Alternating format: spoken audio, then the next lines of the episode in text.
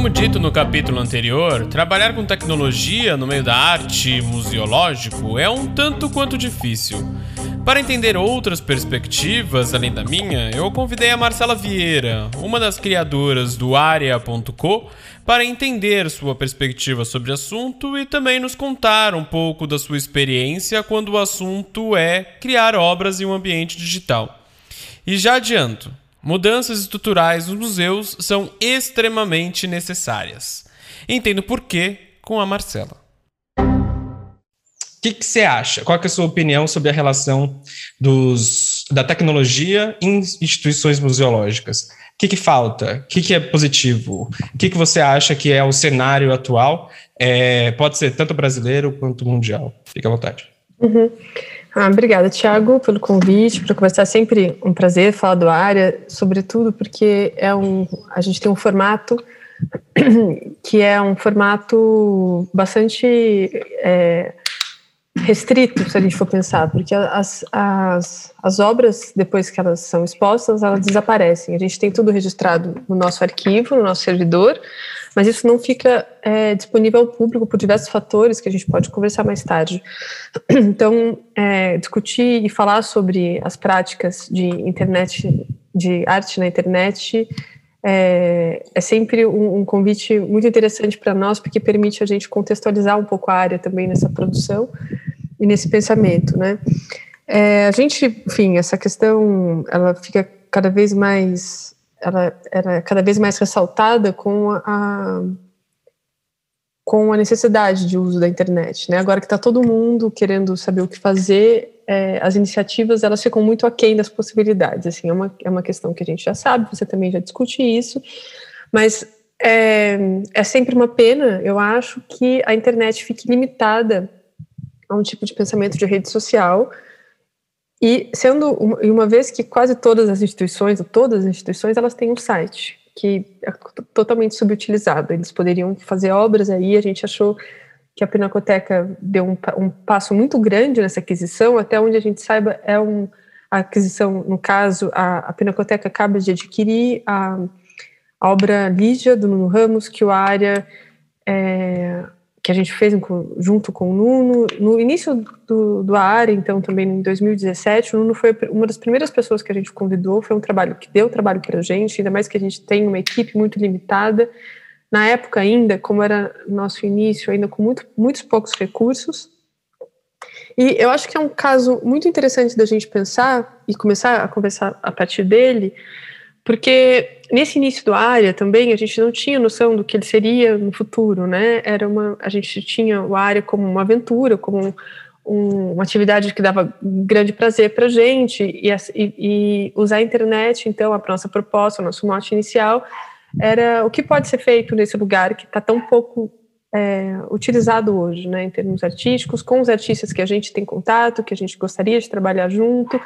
É um espaço que está pouco utilizado e e pouco pouco abordado por eles, uma vez que, e, que todo mundo está na internet, inclusive eles, né? Então, como poderia usar a internet de um modo que não seja apenas instrumental? Então, a gente convidou o Nuno tal, a gente, então, hoje, três, quatro anos depois desse lançamento do Nuno, a Pinacoteca, então, é, propõe adquirir a obra. Tem uma questão aí só que eu acho que alguns trabalhos eles podem ser simplificados ou com custos mais baixos do que o trabalho no espaço físico, mas outros não. Se a gente, assim, é uma questão claro. do que a gente trabalha com colaboradores, então é um, é um a gente, enquanto área, não, não pode se pagar, a gente depende muito de parcerias que a gente faz com instituições para isso, mas a gente tem uma grande sorte do nosso técnico, do nosso programador, é, o Adriano Ferrari, ele tem acesso a recursos ilimitados de produção. Mas se a gente fosse precificar cada produção, a gente teria custos que a gente não, a gente mesmo não poderia arcar, né? A questão é que os softwares são caros, tem uma atualização dos do softwares também por ano, a questão de, de, manter os trabalhos no servidor, tudo isso envolve muito dinheiro. Aqui, o, o, o, Adriano ele abraçou a ideia com a gente, a gente segue junto, já faz três anos que a gente está trabalhando juntos, mas tem custos, né? Tem custos de mão de obra, mas tem custos de muito equipamento, e de servidor, e de programas, que às vezes a gente precisa, teria que comprar licença. e a gente tem a sorte do Adriano ter encabeçado esse projeto com a gente. É, mas, enfim, tem a questão é, então, nessa, nessa aquisição da Pinacoteca, a gente começou, a gente já tem feito isso desde ano passado, assim, querendo tocar assuntos de, de acervo, de constituição de acervo, conservação e restauro das obras de arte digitais. Então, a gente está tocando agora em questões pela primeira vez, porque agora se tornou oficial, né? A gente já está estudando, já está tentando interlocução com pessoas especializadas, mas o que, o que a Pinacoteca precisa, então, para ter essa obra junto com ela, nem a mesma Pinacoteca sabe. E a gente está descobrindo, né? Porque a gente garante, então, a entrega com, vamos supor, um, dois anos de. É, de vistoria, de melhoria, de, de implementação, do que for preciso, né, para a obra existir lá. Uhum. Mas é, depois, como, como isso fica? Né? Como isso se desvincula da área para a eternidade, vamos supor? Quais são os, os, recursos que, que precisam estar em jogo, que precisam estar documentados? Como seria, então, um tipo de manual de instrução que a gente deveria fazer? E a gente agora está trabalhando muito nisso. Então, a gente está falando com o Gabriel Bevilacqua, que é uma pessoa que é, trabalha com. Trabalhava no MS, não é? Trabalhava no MS, sim. O Gabriel sim. ele se mudou para o Canadá e, e, ele se dispôs a pensar com a gente, então, como seria uma documentação de todas as obras do área. Talvez a gente tenha que fazer um percurso então retrospectivo de trabalhar em cima de cada obra de, e, e conversar com cada um dos artistas, talvez fazer uma entrevista gravada, porque justamente assim o trabalho Lígia do Nuno Ramos, por exemplo, ele tinha ele passava no horário do Jornal Nacional, mas durante todo o período, durante todo o dia, ele ficou no ar durante 20 dias, sempre no Jornal Nacional. Então, de certa forma, ele corria como uma espécie de performance que a gente nunca mais conseguiu fazer igual, porque ele participou, por exemplo, do Arte Veículo como vídeo. E aí entram várias questões, né? Então, qual é a obra? Seria o site, seria o vídeo? O vídeo seria um, um, um desdobramento da obra?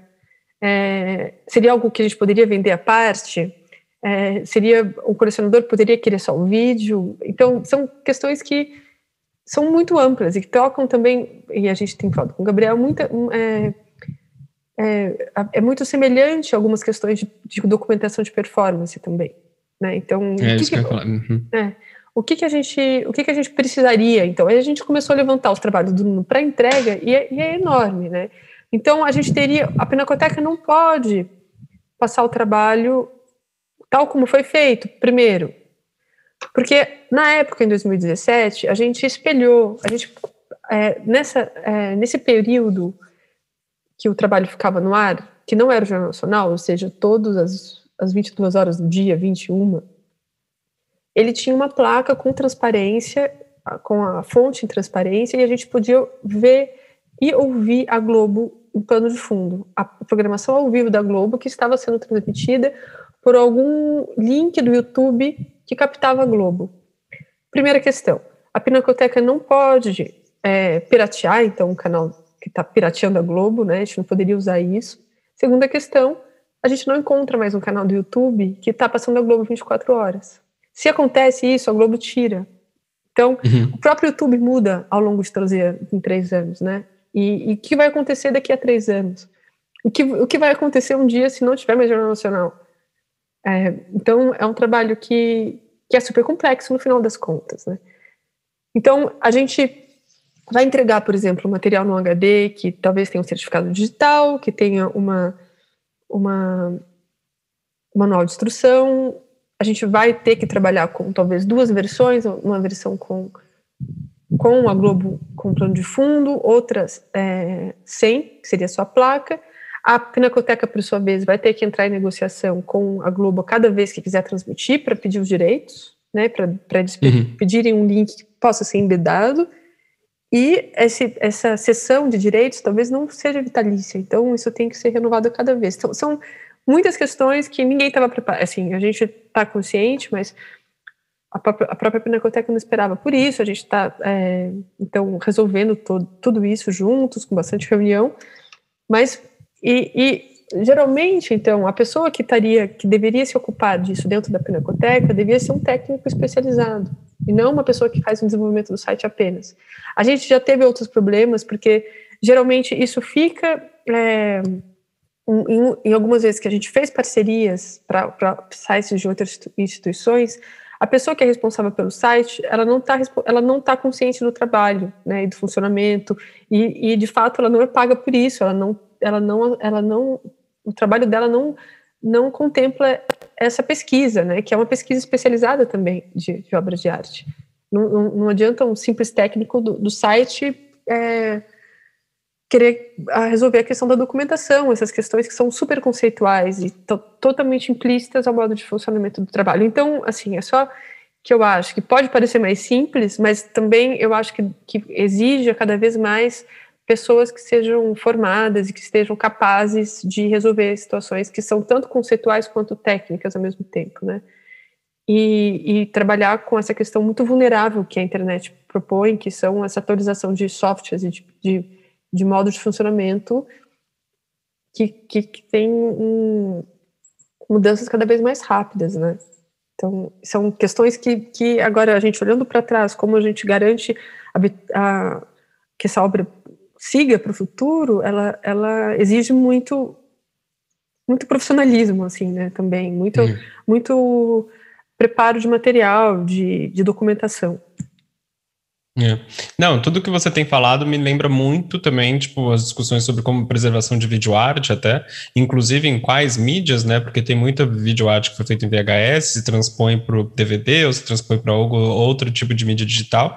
E também tem trabalhos que foram feitos entre, por exemplo, a popularização de, da VHS né, e o DVD. Então, você tiver, teve diversas mídias nesse meio tempo que foram explorados por alguns artistas, né, que são obras até reconhecidas, e que hoje é muito difícil você conseguir tocá-las, né, acessá-las, porque você precisa de um laserdisc, né, aquele gigantesco, que era praticamente um vinil, só que DVD, uhum. que praticamente é impossível você conseguir achar equipamento para conseguir tocar.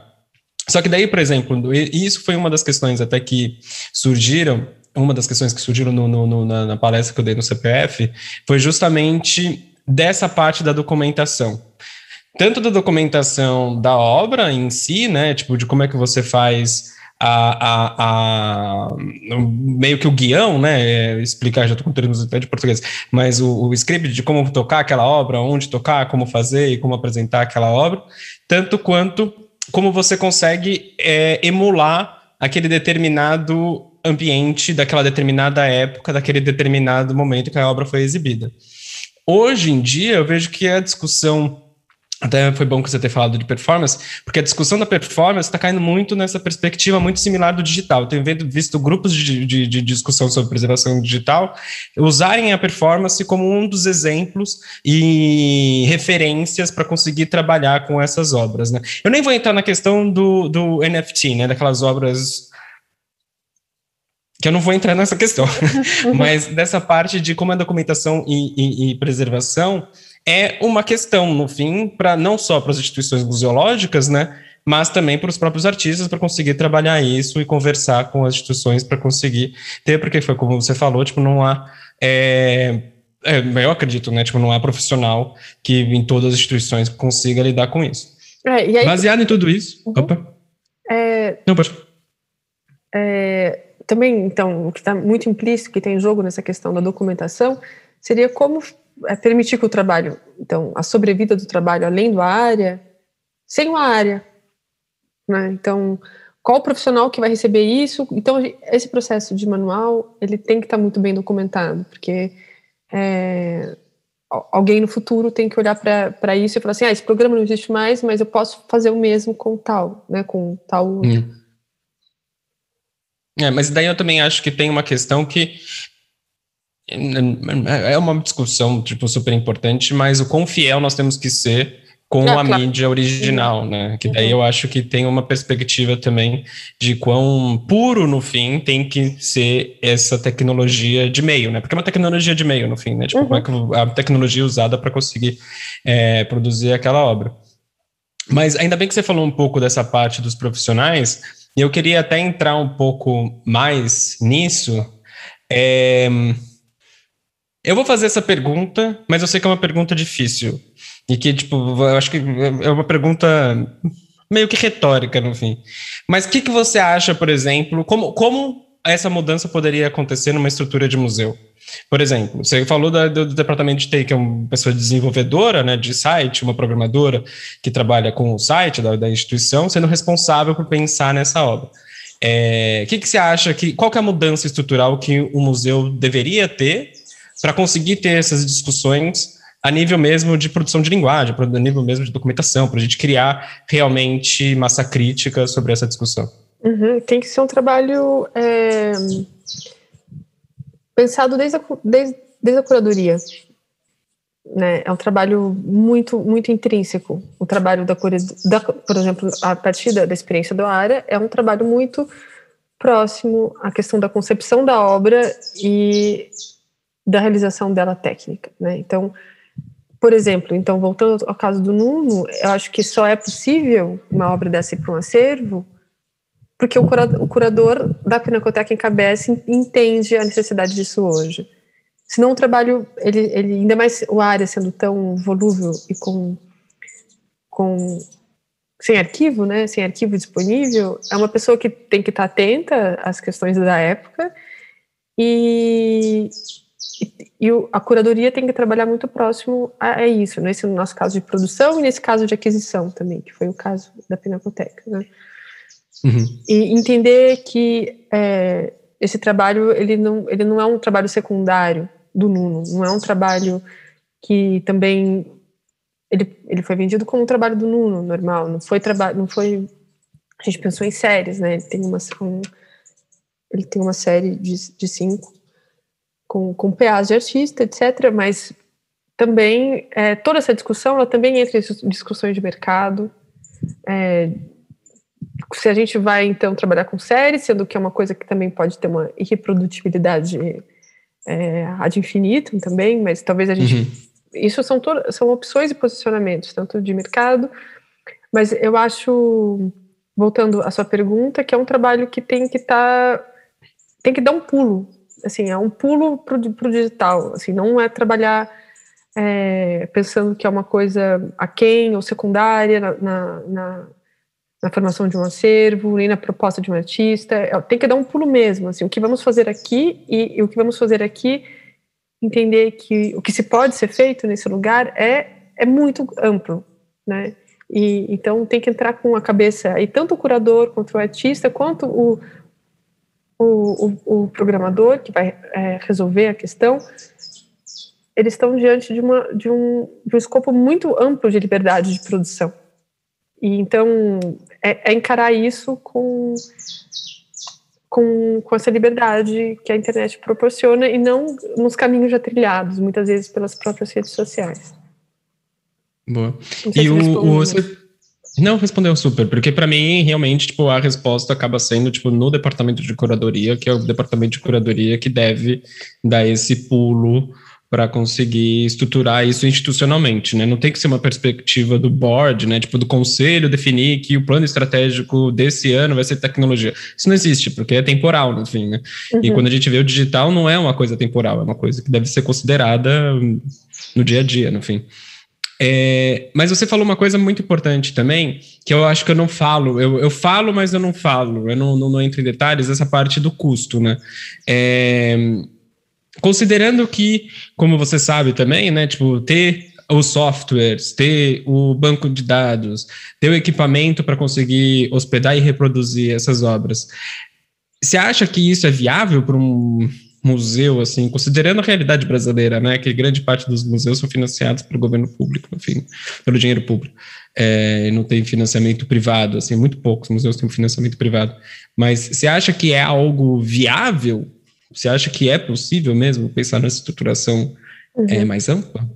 Eu acho, eu acho que sim, e eu acho que essa mesma liberdade que é, que, que é exigida né, para pensar nesse lugar novo, onde, pode, onde se pode muita coisa, é a mesma liberdade de, em termos técnicos e de pessoal com quem você vai trabalhar e com que tipo de, de software, com que tipo de, de ferramenta eles vão ter a, a a, as mãos e acesso, se é um software livre, se é um, software pago. É, e eu acho que aí entra uma questão técnica. Eu acho que o, que o investimento que tem que ser feito, então, é muito na, em ordem técnica de profissional, porque é a manipulação de uma linguagem no final das contas. Qual língua, qual língua ele vai escolher para trabalhar com isso? Tem, tem muitas saídas, né? Tem muitas saídas, elas uhum. podem ser orientadas pelos, pelo, pelo custo, pelo orçamento, mas precisa de alguém que, que, que conheça todos os recursos para fazer esse tipo de escolha e orientar as soluções. Né? Nesse, no nosso caso, por exemplo, assim, eu e a Lívia, a gente atua como curadora, a gente não tem muita familiaridade com questões técnicas de programação quase nula, e eu acho que, por exemplo, eu falo que é, também não acho que a curadoria ela deveria, é, então, parar tudo agora e fazer um, um um, curso, um curso de programação. Não, não, não, é isso. Eu acho que essa liberdade, inclusive, da curadoria para chegar e fazer um pedido ou começar esse diálogo, interlocução com o artista, essa triangulação entre o artista e o profissional da, da computação, ela ela é muito, é muito rica que ela seja quase ingênua, sabe? Porque as suas demandas são demandas que, que nem o técnico está tá acostumado, então para ele é uma possibilidade de criação muito grande, que permite é, trabalhar em esferas e, e, e, domínios assim profissionais que ele não está acostumado. No nosso caso, o Adriano trabalha muito em é, com questões com empresas corporativas, então as, as demandas que a gente traz são também o fazem criar e ele gosta muito disso. É, mas eu acho que é que precisa desse profissional que tenha esse jogo de cintura, de escolher o que, que ele vai manipular, quais são as possibilidades, como o trabalho idealmente poderia ser feito com esse recurso, mas como, vamos supor, o orçamento não é disponível, a gente pode pensar em outro. Então, é, eu acho que é, que, é, que é isso que precisa ser feito, ter bons profissionais que estejam atuando nessa área. Total. Não, ainda fico pensando, tipo, inclusive você falou do, do, das ferramentas open source, né, tipo, que são abertas, que você tem a customização, inclusive, feita por comunidades, e o quanto isso é benéfico até para os próprios museus, porque quando se compra um software de prateleira, por exemplo, você fica à mercê dos campos que já estão definidos ali, e que você não tem a liberdade de conseguir estruturar o teu acervo num software, né? Ter o seu acervo refletido num software. Enquanto isso, é, pode ser também bom para uma outra instituição que está passando pelo praticamente o mesmo processo que você. No Brasil, a gente tem alguma experiência até com Tainacan, que é super interessante, até dessa perspectiva sobre taxonomia, né? Tipo, de como você trabalha com, com esse tipo de, de informação de inventário, mas é muito pouco ainda, né? Tipo, continua sendo algo que os curadores, ou mesmo até tipo, o pessoal do, do inventário, né, que cuida, que seja responsável por essa é, informação, pressione a parte da curadoria também para que eles se envolvam nesses tópicos e consigam entender uhum. o que, uhum. que, é isso no fim. É, né? Tem uma questão também que vai, que vai é, começar a aparecer é, com bastante ênfase, se a gente for pensar bem, que vai ser uma questão de empréstimo também, né? Como fazer empréstimo desse material entre museus, né? Exato. Então, isso também envolve é, um conhecimento técnico importante. Super. Eu vou mudar agora um pouco da perspectiva. A gente falou um pouco dos museus e agora eu quero entender um pouco mais da sua experiência ao trabalhar com os próprios artistas. Eu sei que é, um, é uma pergunta meio ok, esse tipo, meio estranho de fazer, mas ao mesmo tempo é interessante para a gente ver também a receptividade, porque eu sei que vocês não trabalham somente com os artistas que trabalham já com o digital, né? Vocês tentam fazer uma exploração de conversar com os artistas e ver algo que seja comissionado para a plataforma de vocês. Né? Me conta um pouco mais assim da sua perspectiva e como é que é essa parte de trabalhar diretamente com o artista para a criação desse tipo de obra.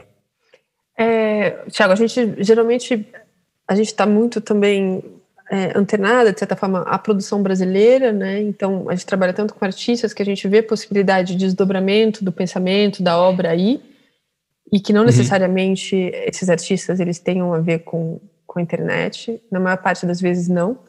Algumas uhum. pouquíssimas vezes, sim.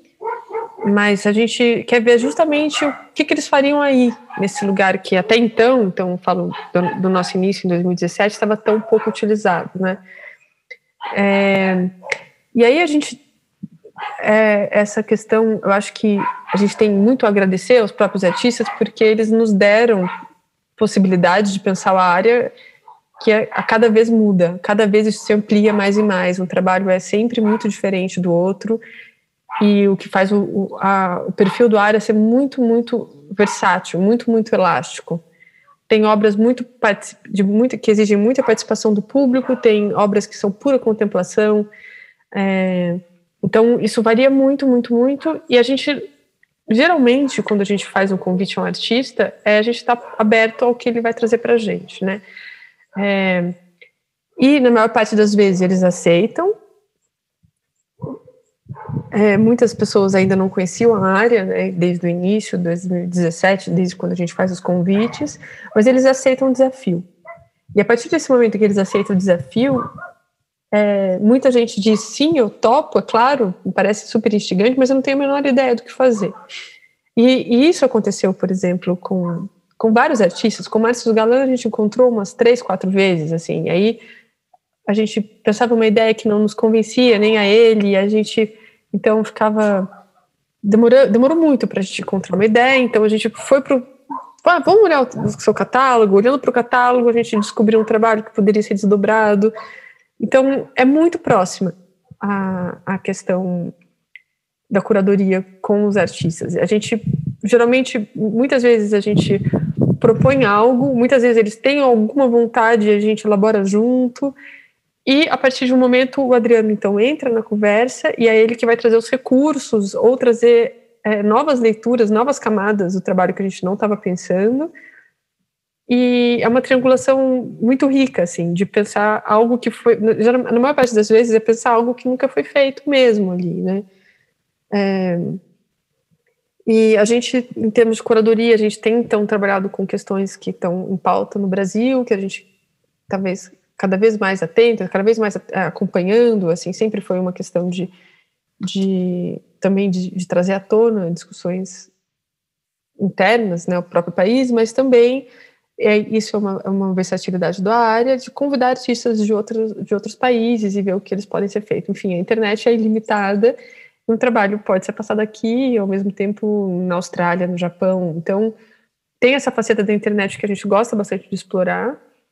E em termos de, de, de formação educativa, por exemplo, é uma coisa que pode. É, a área é um, tem um formato que pode chegar em em localizações brasileiras que não têm acesso à galeria, não têm acesso a museu de arte contemporânea, que tudo o que se aprende é a partir de, de catálogos de exposição, de registros, né, no final das contas. Como, por exemplo, a gente foi falar na, na Universidade de Manaus, a Federal de Artes Visuais, eles, eles não, não saem de lá, eles não veem a arte contemporânea a não ser pelos livros. Então, é uma possibilidade de, de levar o o trabalho para esses lugares em tempo real, né? Mas enfim, eu não respondo sobre, eu acho que eu é, estou passando para outra questão. Mas é, é, mas a, eu acho que essa questão a gente entra todo mundo muito muito sem saber o que fazer, tanto nós como como como curadoras, quanto o artista, quanto o Adriano. É, a gente vai descobrir fazendo o que o que tem que ser feito. É, mais ou menos, é, bem por aí. Na grande parte, do, na maioria dos casos, foi assim que aconteceu. É, mas que ótimo no fim, né? Porque eu acho que, tipo, tem uma riqueza do digital, não é somente pela amplitude, né?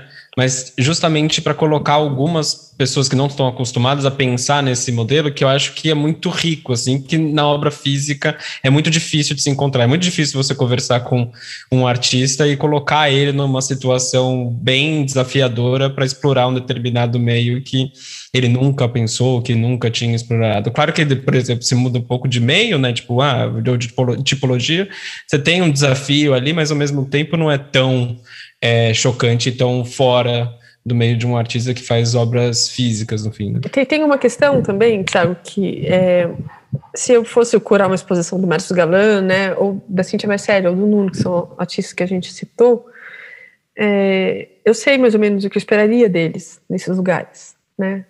É, que tipo de obra eu esperaria deles? Seria um convite muito mais direcionado, muitas vezes. Mas a gente enquanto área, a gente gostaria de ver justamente o que a gente não viu né, dessa pessoa. Sim. Eu, eu não queria fazer essa pergunta, mas agora conversando eu quero fazer. É, da onde veio então a ideia de fazer o área? Assim, como surgiu essa, esse, essa perspectiva de criar, no fim, essa plataforma, né, para conseguir trazer essas obras para o meio digital, assim, comissionar essas obras no meio digital? Uhum. Como é que foi o começo? É, eu e a Lívia, a gente se conheceu em, em Paris, a gente estava fazendo mestrado lá, e quando a gente voltou para o Brasil, a gente estava muito com vontade de fazer algo juntas, assim, e a gente ficou bolando.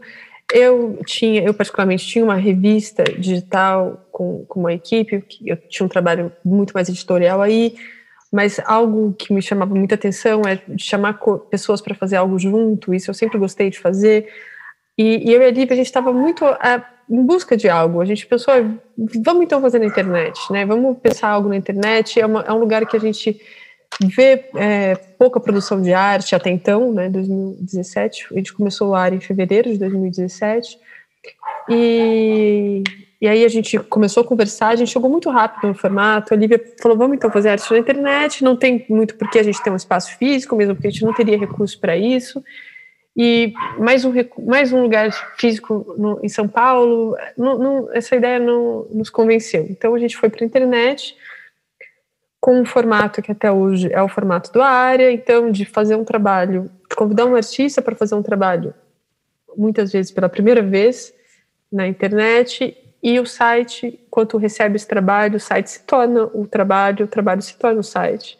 A gente não tem nenhuma mediação, a gente não cria é, interferências, então não tem não tem quem somos, não tem biografia. Se alguém entra por acaso no www.aria.co, é, ela, a, a, pessoa vai ter experiência de uma obra sem mediação nenhuma. Né? A gente faz toda essa mediação, texto curatorial, chamadas para acesso ao trabalho por, pelas nossas redes sociais.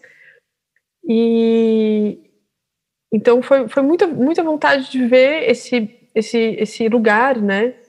E esse lugar que estava todo mundo, todo mundo já, já, já fazia amplo uso da internet o tempo todo, como ele poderia ser usado para exibição e para criação de obras de arte. E o área, então, também ele contempla isso no próprio nome, essa questão do formato, que é a área de não área. Então, é uma área que que ela se afirma, mas também ela se anula cada vez, né? Então é um, é um lugar não lugar, porque ele, ele não tem histórico, né? Ele não ele não ele, ele, é, um, ele, é, uma, ele é uma coisa do presente, né? E, e, acho que a internet também é algo muito do presente. Mas foi foi assim que começou a área. A gente no primeiro ano a gente fez praticamente um trabalho por mês, a gente teve dez trabalhos. Hoje em 2021, a gente está na 32ª edição, então a gente tem um acervo de 32 obras, e, e a partir desse, desse trilho, né, desse caminhar, a gente também foi entendendo é, tanto no, no, no, na via de criação quanto na via de arquivamento, de arquivo e de manutenção da obra, o que, que cada uma requer. E cada uma requer uma coisa completamente diferente da outra, um posicionamento completamente diferente do, do outro. E é isso, a gente foi aprendendo a partir da própria experiência, assim, literalmente, muito, muito forte isso, porque também tinha a questão de nenhuma de nós duas a gente está familiarizada com. A gente também não ter tido. A gente nunca viu muito obras para internet, não era uma coisa que a gente também estudava e se debruçava. A gente quis fazer algo que, de certa forma, parecia é, muito da nossa geração, muito da nossa época, o modo de uso, mas que estava subutilizado, né? A gente sabe que tem todo um histórico de arte digital, mas a gente estava pensando muito no momento contemporâneo na produção de artistas que, que, que, que são da nossa geração também. Sim. E você falou da parte de não ter mediação no próprio site, né? Que quando o utilizador, o usuário, o utilizador, usuário acessa a, a, o site, ele não tem nenhum tipo de explicação do que, que é a obra, o que que que, que, que, que ele está a ver ali, né? O que, que a pessoa está a ver naquele determinado local. É, por quê? Qual que é o motivo de faltar mediação? Porque afinal, tipo, quando você vai no museu, né? Tipo, quando você vai numa exposição tradicional, geralmente há um, algum tipo de mediação, né? Algum tipo de informação ali para passar para o visitante. No caso de vocês, por que a escolha da não mediação uhum. para essas obras nascidas no digital? Essa resposta é assim, para a gente, eu acho que até é muito, é muito simples de responder. A gente não queria interferência na obra. A gente, ou a gente tornaria um site qualquer, né? Entendi. É, e, e, mas, de qualquer forma, se a gente pensar no espaço positivo como, como paralelo, no espaço físico, é, o texto está ao lado. Né? Ele não está na frente da obra, ele não está... É, e, e, o tempo da internet ele é muito precioso também, né? Se, se tiver alguma coisa ali interferindo, isso desvia, né? Se, o, é, o, trabalho, a gente queria um, um contato muito integral com a obra, Uhum. Qualquer, qualquer dispositivo que a gente colocasse ali, ele ia criar atrito ou criar ou disputar atenção. Então, como a gente foi o, o modo como a gente encontrou de ser muito fiel a, ao trabalho. É claro que a gente vai ter que rever isso em algum momento, porque o arquivo, de repente, na área, ele começa a se tornar cada vez mais importante, né, depois de 32, 32 edições. Entre cada edições, a gente tem uma lista entre uma lista em que se pode ver todos os títulos e obras do trabalho, mas isso já não contempla, por exemplo, as parcerias que o área fez e pode fazer. Né? Então, uhum. a gente, o área foi se ampliando e, e criando novos ramos de atividade, assim, que o, o site, como ele é, ele já não contempla mais isso. A gente está tendo que repensá-lo também. Mas a gente vai optar sempre para, pelo menos nesse acesso à obra, ela acontecer de forma integral, de forma fiel, né? de forma a não criar alguma, alguma outra que chame mais atenção do que ela mesma. Sim. E você falou agora que o, o isso até estava um pouco discutido quando estava falando sobre a obra do Nuno Ramos e como trabalhar com a Pinacoteca para exibir, documentar e tudo mais. O área pensa também em ocupar esse espaço de discutir com as instituições sobre como fazer esse tipo de preservação, ou o foco continua sendo mais as próprias obras que estão sendo desenvolvidas para a plataforma e aí, quando tem a relação com os outros parceiros, se entra como esse intermediário para conseguir trazer essas discussões. Boa pergunta, Tiago. É, essa questão da preservação, então, eu, eu em 2019 fiz uma viagem a, a, a, a Paris com um grupo que, que um grupo super internacional, muito diverso, que foi lá para ver quais são as medidas que a França está está tomando atualmente em, em, em relação a, ao digital, ao numeric deles, né? Então, tanto em termos políticos quanto em termos institucionais, quais são as medidas, quais são as inovações, quais são os limites, né, dessa dessa união entre a arte e, e o digital. E, enfim, conversando, porque eu fiz, aproveitei a oportunidade para fazer muitas reuniões e fui, por exemplo, conversei com o pessoal da BNF, que é a Biblioteca Nacional da França, que está estudando a digitalização, eles estão fazendo a digitalização de todo o acervo deles. Conversei com o Pompidou e conversei é, com, com instituições que estão à frente dessa discussão já há muito tempo. Eles ficaram muito encantados com a área e muito interessados, porque justamente cada trabalho da área ele traz em discussão um, um comportamento um posicionamento que deve ser tomado em relação ao arquivo completamente diferente. Então, serviria muito bem para um caso de estudo. E eles, eles demonstraram interesse em, em estar muito próximo de nós, talvez até fazer um, um, um, grupo de estudo sobre o acervo do área. A mesma coisa aconteceu depois que a gente conversou com a especialista de documentação também da Tate, de novas mídias, e ela também mostrou interesse de organizar um grupo de estudo sobre a área, e esse olhar externo também foi mostrando que a gente tinha, a gente interessava a instituições internacionais, né?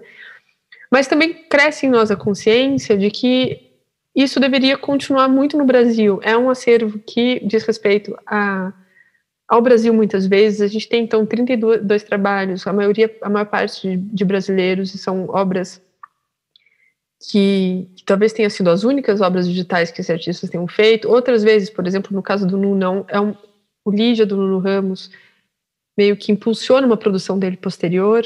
Então, a, a internet ela começa a, a, a, servir como, como opção para esses artistas.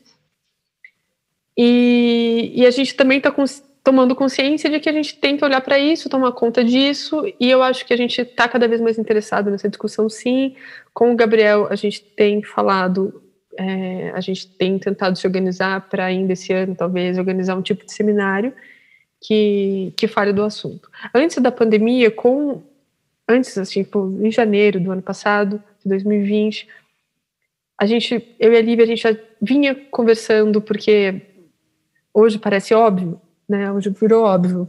Mas a gente, com esses contatos internacionais de pessoas que já têm essa experiência, embora diversa, que não é a mesma nossa, mas que está muito em contato com a questão do arquivo digital, a gente queria chamá-las para fazer uma conversa em, na época, talvez num espaço físico do Brasil, mas com a internet. A gente falou, mas por que, que a gente precisa de um espaço físico se a gente poderia.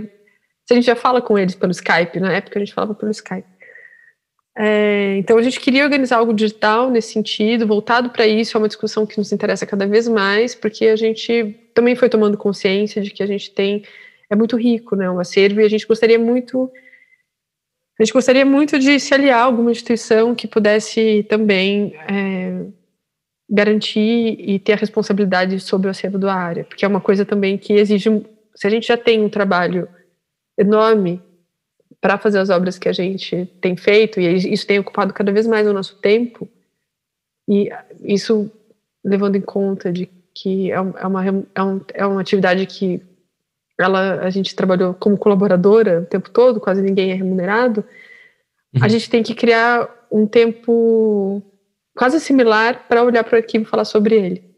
Mas com a profissionalização da área, com essas parcerias que a gente tem feito, tá, ele está cada vez mais tomando espaço, cada vez mais se tornando necessário também, mostrando como é necessário, como a gente já teria alguma experiência para falar sobre isso e mesmo talvez encabeçar um, uma iniciativa, né? Uma iniciativa de pensamento de acervo digital.